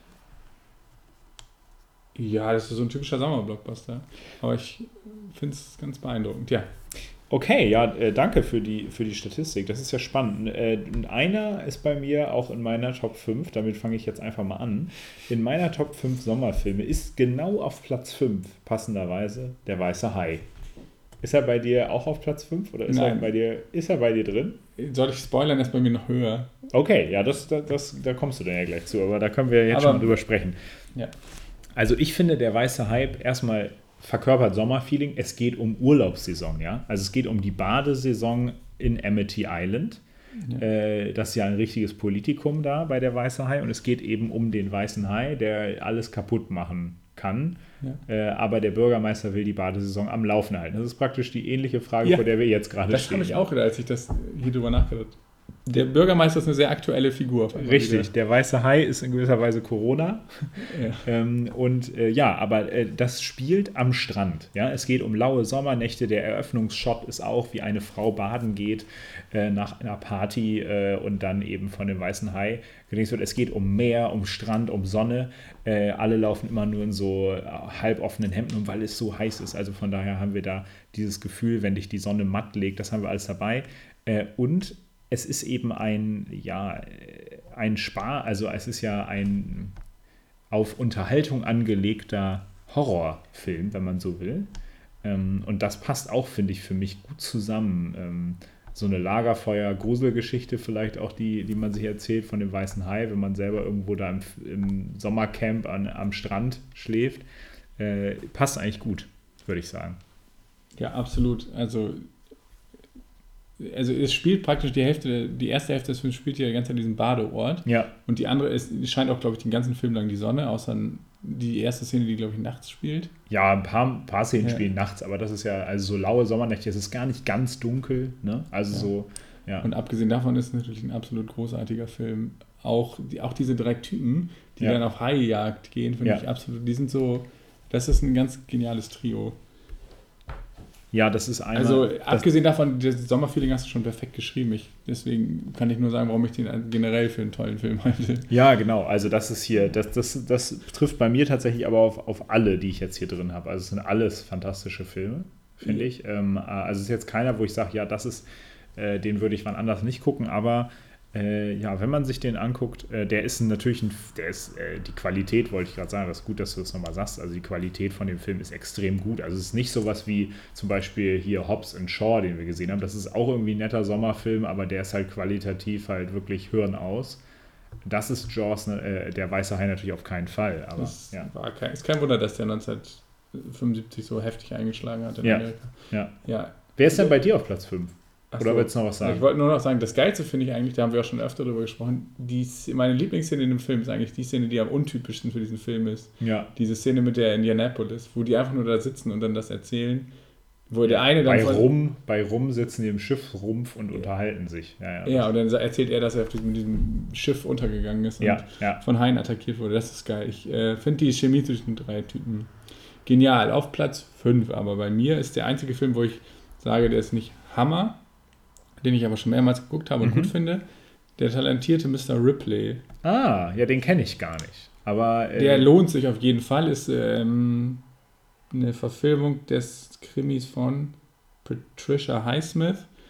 Also im Prinzip ist es ein Krimi, der hat aber gerade in der ersten Hälfte, der spielt halt in Italien, mhm. Venedig und mhm. oh, noch anderen Orten. Ich weiß gar nicht, wie die heißen. Der spielt auf jeden Fall auch in Rom irgendwann. Ja und halt in so einem Badeort, wo die dann wohnen. Und es geht darum, dass Matt Damon spielt äh, Tom Ripley, der von einem wohlhabenden Vater auf, nach Italien geschickt wird, um dessen Sohn wiederzuholen, der halt das, das deutsche Vita in Italien nur genießt, anstatt zu arbeiten. Ja, ja. So nach dem Motto, hol mal meinen Sohn zurück. von Jude Law, ne? Genau, und Jude mhm. Law und äh, Gwyneth Paltrow spielen diesen Ach, wie heißt der denn? Der heißt Dickie Greenleaf. Dickie Greenleaf und Marge heißt seine Frau, genau. Ja. Äh, die soll er zurückholen und er verliebt sich aber dann so direkt in den Lebensstil von Dicky. Ja. Und steigert sich da so ein bisschen rein und dann kommt es irgendwann zu einer verhängnisvollen Bootsfahrt und dann zeigt sich auch das Talent von diesem Tom Ripley, der, der das Talent hat, Menschen sehr gut zu imitieren und ja. so ein falsches Spiel zu spielen. Ja, und dann entwickelte sich daraus ein Krimi. Ich will jetzt gar nicht spoilern. Was macht den denn zu so einem äh, perfekten Sommerfilm? Ja, die, vor allem so die erste Hälfte. Der spielt halt in Italien und es geht halt darum, dass dieser Dicky da so ein, ja, dieses italienische leichte Leben so genießt. Ja, Wein in der Sonne, die sind die ganze Zeit mhm. auf dem Boot, trinken Wein, singen und tanzen. Ja. Also das, was man sozusagen sich unter so einem tollen Italienurlaub vorstellt im Prinzip. Ja. Scheint die ganze Zeit die Sonne und ja, es ist so ein bisschen das, man erliegt auch so ein bisschen dieser Faszination, der Tom Ripley dann auch erliegt. Mhm. Der, Ital der Italien-Faszination, La Dolce Vita, möchte ich einfach nur sagen. Und dieser Film fängt das halt auch so genial ein, dass er diese ja. Atmosphäre so kreiert. Mhm. Ich weiß noch, dass ich ihn zum ersten Mal gesehen habe im Fernsehen und auch dachte, naja, ne, irgendwie habe ich den Namen schon mal gehört und bin dann hängen geblieben und bin genau deswegen hängen geblieben, weil man sich so wenn man dann denkt, oh, das ist ja total geil und das ist total so ein Sog entwickelt, so, dass man so in so ein Urlaubsgefühl kommt. Ich weiß, dass beim ersten Mal mir auch so ging. Ich beim, als ich zum zweiten Mal geguckt habe, hatte, fand ich auch diese Krimi-Story, die so erst im Hintergrund ist und am Ende dann halt eine richtige Krimi-Story ja. ist. Die fand ich die auch cool. Übrigens spielt eine geile Nebenrolle oder eine Nebenrolle, der spielt ja eigentlich immer geil spielende Philipp Seymour Hoffman. Ah, ja, cool. Ja. Also der lohnt sich auf jeden Fall. Ich finde das einfach so ein Film, wer auf italienischen Urlaub steht, der findet diesen Film, glaube ich, auch cool. Okay, den trinkt halt auch, irgendwann gibt es so eine Szene, wo er immer ins Café geht, glaube ich, und immer so ein, so ein Cappuccino oder sowas ja. trinkt. Und das ist auch Cappuccino. So, ja, also typisch italienisch. Ja. ja. Also, weiß ich nicht. Okay. stelle ich mir das vor, ohne dass ich jemals in Venedig gewesen bin. ich packe den auf meine Watchlist auf jeden Fall. Das ist äh, gut. Ich hatte eigentlich jetzt gerade festgestellt, dass ich bei mir auf Platz 5 eigentlich gemogelt habe und 2 raufgepackt habe, aber das kann ich jetzt nicht mehr. Ich werde den ganz am Ende noch einmal kurz nennen. Auf Platz 4 habe ich Ferris macht blau. Hast du den auch? Habe ich gar nicht, habe ich gar nicht so als Sommerfilm auf dem Schirm. Ja, habe ich auch erst nicht dran gedacht. Ich bin dann aber nochmal meine Filmlisten durchgegangen. Äh, ich habe jetzt nicht alle äh, durchgeguckt, das sind zu viele, aber so alles bis 6,5 habe ich so durchgeguckt, was ich so bewertet habe. Und ich finde, Ferris macht blau äh, ist ja so ein Film, der könnte ja am letzten Schultag spielen. Also spielt er ja de facto nicht, aber es geht ja darum, dass er die Schule schwänzt ähm, und dass äh, die einfach so durch die Gegend dann an dem Tag, wo er die Schule schwänzt, er mit seinen beiden besten Freunden, beziehungsweise mit seinem besten Kumpel und seiner Freundin ähm, durch die Gegend ja, reist eigentlich mit dem Auto seines Kumpels und die einfach von A nach B fahren, auf einer Sommerparade landen und so weiter, äh, in den Pool springen und so weiter. Also von daher, äh, ich finde schon, der verkörpert insofern das Sommerfeeling. Er ist eine geile Komödie, die an einem, einem Sommertag spielt, wo die Leute sich in ihren Gärten sonnen, äh, wo sie, wie gesagt, im Pool springen und so weiter. Und auf der anderen Seite hat er dieses Leichtigkeit. Ich finde generell, viele Highschool-Filme passen immer in das Schema ganz gut. Sommerfilm, weil die meisten spielen so am Ende des Schuljahres und da kann man sich irgendwie perfekt rein reinversetzen, so die letzten anderthalb Wochen, wo Schule eigentlich eher noch so Beschäftigungstherapie war, weil eigentlich alles schon durch war ähm, und dann vielleicht der Abschlussball oder so auf einer lauen Sauernacht, wo man vielleicht das erste Mal jemanden küsst oder so. Ne? Also das passt schon alles irgendwie. Und äh, bei Ferris ist es eben diese Leichtigkeit von diesem Schwänzer, diese Lustigkeit und genau deswegen passt es für mich doch ganz gut. Ähm, ist jetzt vielleicht Stimmt. nicht der klassische Sommerfilm, aber einfach ein überragender und ziemlich lustiger Film, der auch in mir so leichte Gefühle weckt, so leichte ja, so Sommerferien. Ja, das Leben, genau, Sommerferien, ein bisschen Quatsch machen, ne? Das ist auch so, ist ja auch das, äh, was dazu passt, irgendwie so äh, ein Streich spielen vielleicht und äh, genau. Wann hat man Sommer richtig genossen? Natürlich, wenn man Glück hatte als Teenager. Ne? Also das, das kommt auch noch dazu, wo man halt sechs Wochen frei hatte teilweise. Äh, genau. Ja. Gut. Platz 4 habe ich einen deutschen Film. Ah. Wo es auch um Sommerferien geht. Ich glaube, das Alter ist ein bisschen jünger als bei Ferris, äh, Königin von Niendorf. Ah, ja, ich habe gerade kurz mal überlegt, welchen du wohl nehmen könntest. Ja, ja, das, ja. Äh, da geht es um. Absolut. Ja. Es spielt, glaube ich, in der brandenburgischen Provinz und es geht um die kleine äh, Lisa. Ich weiß gar nicht, wie alt sie in dem Film ist. Zehn oder so? Ja, denke ich so, auch. Irgendwas, irgendwas um den 10, Dreh, würde ich sagen. Und die hat, da sind halt Sommerferien und sie lebt so in den Tag hinein freut sich da mit so einer Jungsbande an und man könnte sagen, die erleben dann zusammen Abenteuer. Die machen genau das, was du so gerade gesagt hast. Ähm, findest du denn, ähm, das würde und, mich mal interessieren, ja. der Film ist ja jetzt nicht gerade, also jetzt so richtig leicht ist der Film ja nicht, ne? Also der, der spielt total ja, in diesem Sommerferienmodus. Ja aber der ist ja schon, also wir haben mal drüber gesprochen, das ist eigentlich kein Kinderfilm, ne? obwohl es um Kinder geht. Nee, es ist so eine, so eine Mischung. Also so ein richtiger Kinderfilm ist es nicht, weil da zu, kommen da auch zu ernste Themen mal so zwischendurch ran und ist der auch, zu, hat der auch die, Story ist nicht so einfach, so geradlinig sozusagen. Ja, ja. Dass das für Kinder vielleicht ein bisschen kompliziert ist.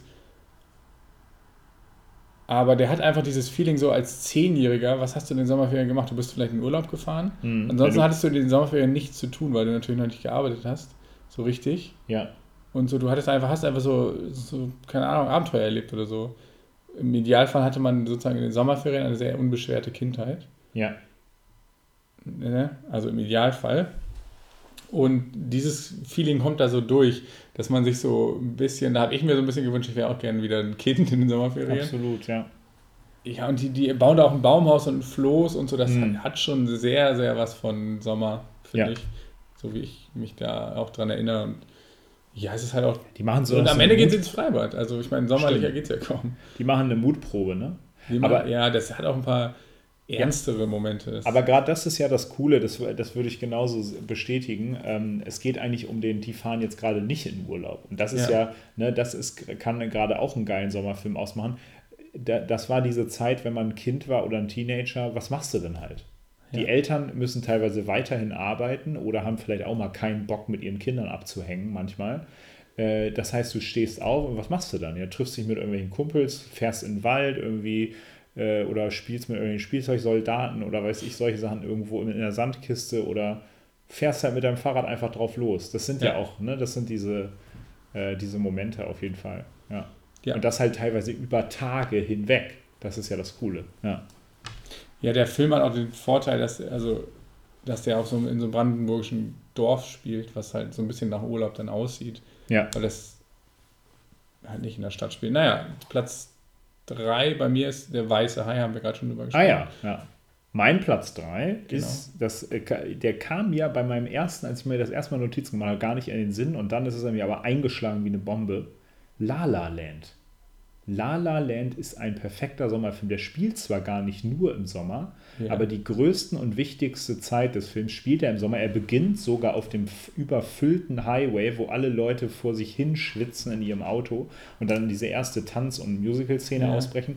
Und es ist ja die Geschichte, eine Liebesgeschichte, wie Ryan Gosling und Emma Stone äh, die Charaktere der beiden, der eine Jazzmusiker, sie aufstrebende Schauspielerin, sich ineinander verlieben und das lebt am Anfang total davon, dass die durch die Gegend spazieren, schlendern abends. Es gibt diese Szene, das ist eine perfekte Sommernacht nach dieser einen Party, auch diese berühmte Szene, die auch auf dem Plakat drauf ist, wo sie oben auf der Anhöhe auf Los Angeles ja. runtergucken. Das ist, so stellt man sich eine Sommerliebe vor. Und was als Sommerliebe beginnt, bleibt zwar keine Sommerliebe, aber äh, es ist ich, äh, vielleicht verbinde ich den Film auch so sehr. Ähm, ich habe ihn im Kino geguckt und ich habe ihn noch ein zweites Mal geguckt und zwar im Open-Air-Kino. Und jetzt ja. kommt's im Open-Air-Kino Chicago. Also als ich in Chicago so. war, 2017, lief der umsonst. Das ist krass. Also Chicago hat so eine Initiative, dass die in so einem großen, ähm, ja, das ist so ein Gartenstadion, wenn man so will. Da zeigen die. Amphitheater? Ja, das ist gar nicht so sehr abgetrennt, aber es ist wirklich so, dass das eigentlich so eine Konzertbühne, genau, ja. so eine Waldkonzertbühne, wenn man will, mitten in Chicago, zeigen die Konzerte oder auch Filme im Sommer umsonst. Ja, also wenn du einen Platz kriegst, ist es umsonst. Ähm, und wir hatten Glück und das, das hat so gepasst. Ne? Also zwischendurch habe ich dann einfach nach oben geguckt in den Himmel und dachte, ja, das ist also so, als wäre ich da gerade auch dabei. Ne? Also nicht nur so ein lila Himmel, ne? Ähm, und genauso ist der Film ja auch. Ne? Ist ja auch immer so in lila getaucht und deswegen, ich finde, das passt. Und dann ist es dieses ja, lockere Jazzmusik und so. Da, da, für mich passt das irgendwie zusammen. Aber da rechne ich jetzt nicht mit, dass du den auch noch hast. Nee, das hätte ich, den hätte ich gar nicht als Sommerfilm auf dem Schirm. Ja. Weil, aber ich verbinde den auch nicht mit sowas Sommerlichem wie du. Ich bin mir aber sicher, dass wir noch zwei Filme gleich haben. Ja, bin ich mir ganz sicher. Ja, die äh, beiden Filme, die wir jetzt noch besprechen wollen. haben wir wahrscheinlich sogar in derselben Reihenfolge. Es gibt, glaube ich, keine krasse, also sommerlichere Filme sind mir nicht ja. eingefallen, die das. Der eine, also Platz zwei ist bei mir der Film, ich glaube, der verkörpert von der Atmosphäre her den Sommer, so ein Sommer wie kein anderer Film. Der ja. lebt auch sehr von dieser Atmosphäre. Ja. Wir sagen ihn einfach auf drei. Eins, zwei, Call, me by your name. Ja, es hat geklappt. Wäre lustig, wenn es nicht der gleiche gewesen wäre. Ja. Aber es ist doch so, dieser Film, es geht um, in dem Film um den 16-jährigen Elio, der mit seinen Eltern in Italien in so einem Ferienort ist und in so einem Ferienhaus, ja. was auch ultra geil aussieht. Sein Vater ist, glaube ich, Archäologieprofessor oder ja. so und macht da Ausgrabungen. Mhm. Auch irgendwie ganz schön und dann kommt der 24-jährige Oliver, der promoviert, glaube ja, ich, bei seinem Vater. Genau, ja. Kommt da irgendwie für sechs Wochen auch hin. Und dann verliebt sich Elio in Oliver. Und es geht eigentlich darum, um diese, so eine Sommerliebe, wie du es mhm. gerade genannt hast. Aber was für mich, also es ist ein toller Liebesfilm, der auch, also ich finde, wer mal verliebt war oder vielleicht äh, mhm. hoffentlich immer noch ist, der kann das sehr gut nachvollziehen. Das ist eine tolle Liebesgeschichte. So dieses, ja. dieses Gefühl, was Liebe vermittelt, kreiert er auch sehr gut. Aber die Atmosphäre, die dieser Film hat, die sitzen am Pool und dann frühstücken die da draußen und dann gehen sie ans Meer und dann fällt er ins Wasser und keine Ahnung. Also so typischer ja. Sommerurlaub. Hammer, hammergeil. Also ja. die Atmosphäre, das es ist so urlaubssommerlich, das habe ich noch keinem anderen Film gesehen. Ja, und das ist eben auch das, also das, das, das wird auch richtig eingefangen auf so eine wunderschöne Art und Weise, diese Szenen, du liegst auf der Liege und liest ein Buch. Ja. Und dann, wenn du gerade Bock hast, springst du halt irgendwie kurz in den Pool, dann stehst du wieder auf, holst dir ein bisschen Erdbeeren ja. aus der Küche äh, und dann kommt eine Freundin vorbei und sagt, hey, wir sind jetzt gerade da beim See, willst mitkommen? Jo, komme ich mit und heute Abend ist hier noch Tanz, ja, da wird da ein bisschen getanzt und das, das ist genau das, was du bei Ripley auch gesagt hast, das ist ja Italien, ja. wie man sich wünscht, eigentlich, wie man sich vorstellt, so in der Toskana so ein Haus, äh, das ist schon geil und dann es ist ja auch das Schöne an diesem Film, diese Liebe zwischen den beiden. Das ist ja am Ende, also das ist jetzt kein Spoiler, also kein schlimmer, das bleibt ja auch nur so ein Sommertraum. Ne? Das ist ja auch so, das ist ja das klassische Hollywood-Klischee, was aber vielleicht jeder nachvollziehen kann, der mal im Sommer viel Zeit hatte und sich vielleicht mit seinem Schwarm öfter getroffen hat. Ja. Das hält auch nicht weiter. Also das bleibt dann diese Sommererinnerung, ähm, wo das alles gepasst hat und dann danach ist auch vorbei. Ja, das ist so eine klassische Sommerliebe mit einem ja. Glück und Schmerz, der damit so verbunden ist. Ja, das hat was Mystisches in gewisser Weise so, ne? Und der, die Musik passt dazu, haben wir auch Goldener Lauch prämiert damals. Ähm, ja. Genau. Zwei Lieder, glaube ich, von der, ähm, Sufjan Stevens heißt der mm. Gitarrenmusiker. Ja. Heftig geile Lieder. Ja, also die Liebesgeschichte ist toll, finde ich. Und die, also das ist so ein Atmosphärenfilm. Ja. Der lebt nicht davon, dass die Story mega krass wäre oder man das noch nie gesehen hätte. Aber die Atmosphäre, was die, die, was so die Urlaubsorte angeht und diese Liebesgeschichte, die ist also wirklich beeindruckend. Ja. Der ist auch gar nicht so ein leichter Film, der hat auch die, die durchaus Momente, wo ein paar Klar. Tränen rollen und ja.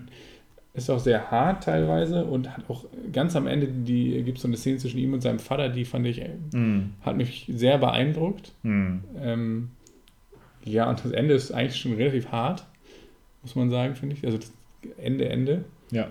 Ist schon sehr traurig im Prinzip. Ja, wenn man so will, ist dann der Sommer vorbei und der Herbst geht los. Also ja. so ein bisschen, ne? Also es ist so der, ja, das ist auch der harte Cut, wenn dann die Ernsthaftigkeit des Lebens wieder losgeht. Das ist jetzt da in gewisser Weise metaphorisch. Ne? Ja, ja.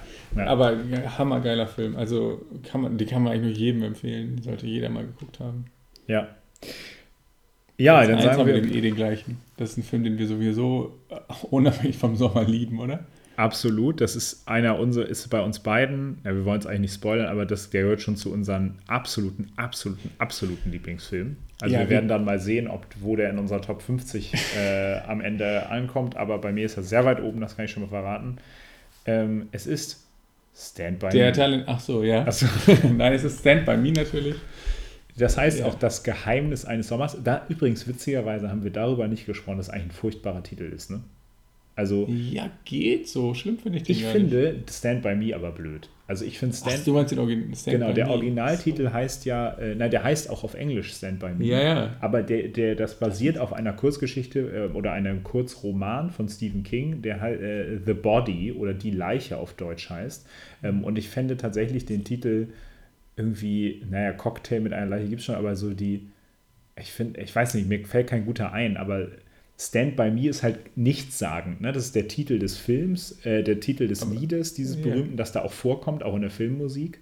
Aber ja. Naja, ich finde, ich finde den gut. Der bleibt hängen, der passt schon zu dem Film an ja. sich und der ist natürlich eine Referenz an dieses Lied, aber dieses Lied passt auch sehr gut zu dem Film. Das stimmt, ja. Dieses, ja, dieses Freundschaftsthema ist ja eigentlich das Thema des Films, so ein bisschen. Ja, es ist vielleicht was, wo du nicht direkt was dir darunter vorstellen kannst, aber ja, wenn du so siehst, hast du natürlich recht. Auf jeden Und Fall, irgendwas, ja. wenn man einen Titel hätte mit Leiche, das würde man gleich mit was anderem assoziieren, weil darum ja. geht es in diesem Film eigentlich gar nicht. Aber, aber worum geht es denn eigentlich?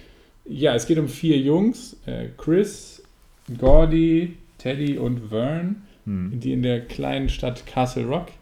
Und diese vier Jungs haben Sommerferien, haben nichts zu tun, tüdeln ein bisschen rum, spielen und dann erfahren sie von dem einen der größeren Brüder irgendwie, dass irgendwo im Wald an den Bahnschienen eine Leiche gefunden wurde von einem Jungen im Radio. Spielt, glaube ich, in den 50er Jahren. Oder äh, der wird vermisst. Also so. man weiß gar nicht, ob eine Leiche gefunden wird. Und dann es sagt der, Leute, die das vermuten. Und dann wollen, ja. haben sie gedacht, naja, laufen wir die Schiene entlang, irgendwie zwei Tage lang und gucken uns die Leiche an. Einfach so aus Abenteuerlust die haben da auch sonst nicht so viel zu tun und ja. dann machen sie sich zu viert auf und eigentlich ist der Weg das Ziel bei diesem ja, Film, absolut, weil es geht ja. dann darum, dass vier Jungs einen Sommer lang, ich glaube, die sind alle so Anfang, kurz vor der Pubertät, mhm. Ende der Grundschule und gehen auf die weiterführende Schule. Das ja.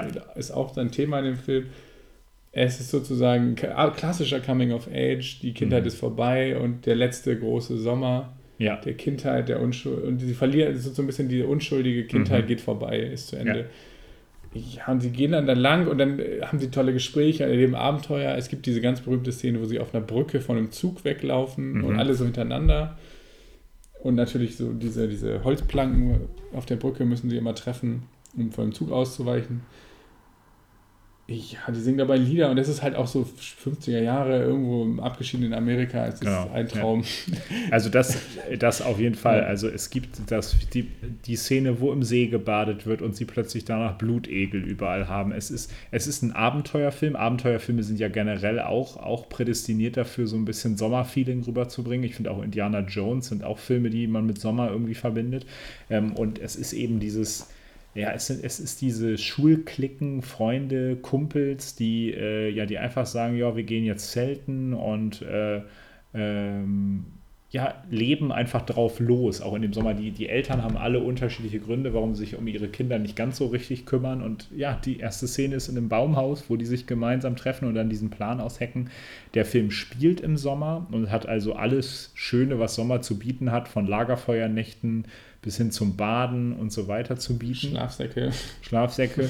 ähm, ja, und der, der, der Film ja, hat eigentlich so einen Idealzustand von Sommerferien. Äh, also klar, es ist am Ende auch gruselig, aber das ist eigentlich so, wie man sich, glaube ich, so ideale Sommerferien als Teenager oder Kind vorstellt ja. und vielleicht als Erwachsener dann manchmal vermisst.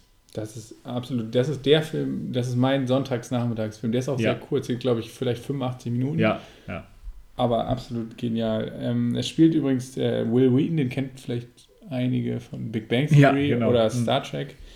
Da spielt die Hauptrolle äh, River Phoenix, das wollte ich eigentlich sagen, mhm. spielt der kleine Bruder, nee, ist glaube ich eigentlich der, der, größere Bruder von Joaquin Phoenix. Ja, genau.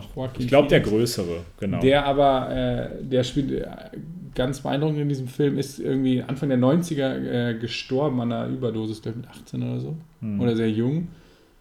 Ähm, hat auch bei Indiana Jones mitgespielt. Spielt den, äh, Indiana Jones als Kind. Und äh, ach so, Kiefer Sutherland spielt nämlich noch so einen, so einen Fiesling in dem Film. Mhm. So einen etwas älteren jugendlichen Fiesling. Grandiose Rolle.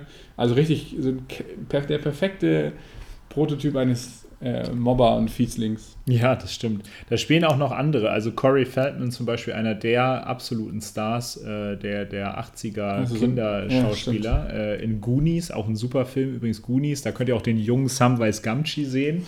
Er spielt der Corey Feldman auch mit. Ähm, ja, und es ist, geisterte ja so ein bisschen äh, der, der, dem Film voraus, dass, ähm, dass sich die Geschichten, die die Charaktere haben, äh, äh, in diesem Film sich im Leben der Schauspieler bewahrheitet haben. Ne? Da gibt es immer diese, ja. diese Trivia-Info, die eigentlich ganz interessant ist. Corey Feldman äh, landet im Gefängnis, äh, ist auch tatsächlich selber mal im Gefängnis gewesen. Ähm, Will Wheaton äh, ist, hat Ambitionen als junger Schriftsteller in der, Im in, Film. Im Film ist also der Geschichtenerzähler und genau äh, landet auch, wird später auch Autor. Ähm, und, und so ein paar andere Sachen noch, ne? Eine geile Szene möchte ich noch. Ach, River Phoenix stirbt jung. Ja. Genau, genau. Spoiler. Ja, das sieht man in dem Film nicht, aber ja, stimmt, Spoiler. Ja. Ja, ganz genial ist auch das Lied und eine der geilsten Szenen, wer den guckt, der wird sich, kann sich richtig freuen, wenn er das genialste Wettessen der Filmgeschichte Ja. Sieht. Die Szene genau. ist wirklich, das ist eigentlich so eine Geschichte in der Geschichte in dem Film. Ja. Es wird am Lagerfeuer erzählt. Also Hammer, ich liebe diese Szene. Genau. Aber wollen wir nicht weiter davon schwärmen. Stand By Me, absolute Empfehlung, ist für mich der Sommerfilm. Mhm. Ist für mich sowieso eine. Also wir gehen ja die Top 50 immer runter. Ja. Es wird allerdings noch viele Folgen dauern, bis Stand By Me bei uns drankommt. Ja, das, aber wir können empfehlen ihn euch deswegen gerne jetzt schon mal. Es ist ja so, ähm, wir haben jetzt viele Filme empfohlen. Davon gibt es momentan nicht so viele auf den gängigen Streaming-Plattformen. Nur Ferris macht Blau ist tatsächlich verfügbar auf Netflix. Ähm, aber alle diese Filme sind, also haben wir jetzt ja auch mehrfach gesagt, äh, selber perfekte Filme und äh, lohnen sich zu leihen, zu kaufen etc. pp. Äh, und wenn ihr welche davon kennt, lasst uns gerne wissen, was ihr von denen haltet oder schreibt uns einen Kommentar, persönliche Nachricht, was so euer Sommerfilm ist, den wir jetzt vergessen haben. Ähm, genau. Und das ja. soll es für heute gewesen sein. Mit den Empfehlungen. Deswegen wünschen wir euch einen schönen Urlaub. Macht euch, ne, also goldener Lauchcocktail, das ist äh, Tomatensaft, Sprite und genau. eine Stange Lauch. Bleibt dran, in der nächsten Folge dann wieder wie gewohnt. Da könnt ihr, worauf könnt ihr euch in der nächsten Folge freuen? Dann geht es nämlich endlich weiter mit unseren Top 50. Ja. Platz 46 werden wir dann revealen. Ganz kurzer Cliffhanger schon mal. Was, auf welchen Film dürfen sich die Zuhörer dann freuen, nächste Folge bei dir? Äh, auf drei Filme. ich habe eine Trilogie reingepackt, äh, vielleicht die beste Trilogie des 21. Jahrhunderts. Das ist jetzt sehr weit aus dem Fenster gelehnt. Es äh, ist dem Genre Sci-Fi zuzuordnen, äh, spielt aber gar nicht in so einer fernen Vergangenheit und war in aller Munde, weil es dort am Ende des ersten Teils eine Szene gibt, die sehr an die Ausbreitung des Coronavirus erinnert. Ein Patient Null steigt in einen Flieger und verbreitet ein Virus auf der ganzen Welt. Okay. Und das ist. Kannst du bitte deinen noch kurz an dieser ja, Liste? Ihr dürft euch auch die Folge nicht enden. Ja, meiner, mein Film ist leider auch nicht so ganz so ein Lust, äh, so, ein, so ein schöner Film, also ein geiler Film. Er ist ab 16, ist sehr brutal, also lebt auch von seiner Brutalität. Für alle, ist auch sehr aktuell, ist auch aus den 2010er Jahren. Mhm. Und äh, alle Heimwerker können sich darauf freuen, dass es nächste Folge um einen Film geht, in dem ein Baumarkt eine große Rolle spielt. Oh. Okay. Bis dahin bleibt gespannt, bleibt verwirrt ja. und hört euch, hört dann rein, wenn ihr von Viren und Baumärkten hören wollt. Und genießt den Sommer, trinkt schöne Golden, Golden Leaks on the Rocks. Verliebt euch auch ein bisschen in unseren Podcast, bis es dann beim nächsten Mal wieder heißt Hitze, Trubel, Heiterkeit. Der goldene Lahauch. Tschö mit Ö. Bis Denver.